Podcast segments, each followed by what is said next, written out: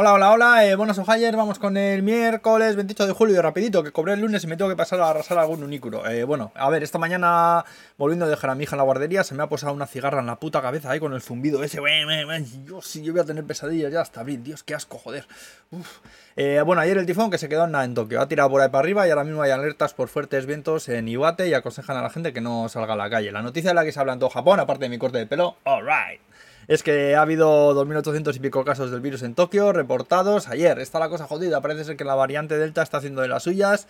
Muchos le echan la culpa a las Olimpiadas, pero yo viendo lo que llevo viendo creo que tiene poco que ver. Básicamente a la gente se la suda mucho todo, aquí y en cualquier lado, en fin. Eh, a ver si el ratio de mortalidad sigue bajo. Eh, yo por si acaso me chuto la segunda vacuna hoy, así que mañana que no cuente conmigo ni Dios.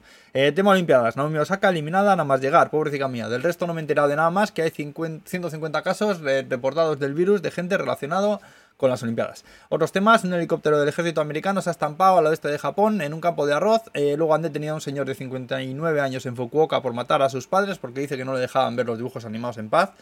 Eh, Toyota ha cerrado dos plantas en Nagoya, dejando de fabricar Lexus y Land Cruisers por un brote del virus. Eh, mi coche que lo fabriquen, por Dios, que a ver si me lo dan de una vez, que lo compré hace ya unos meses.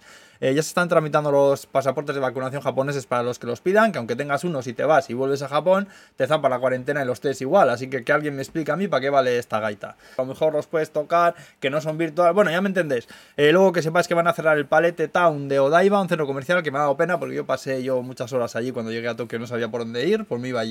Eh, Museo del Team Lab, que está por ahí también, pues va a cerrar también. Pero tenéis hasta agosto del año que viene para verlo todavía, aunque dicen que probablemente lo, abren, lo abran en otro lado, así que tampoco pasa nada. Eh, tema productos, Famima ha sacado otro sándwich de frutas, que cogen pan mismo, le meten trozos de fruta con nata dentro y se lo comen, ¿no sabes? Kiwi, mandarina y así, y se hacen un bocata, atiende. Bueno, pues han sacado uno tropical con sandía y mango ahora.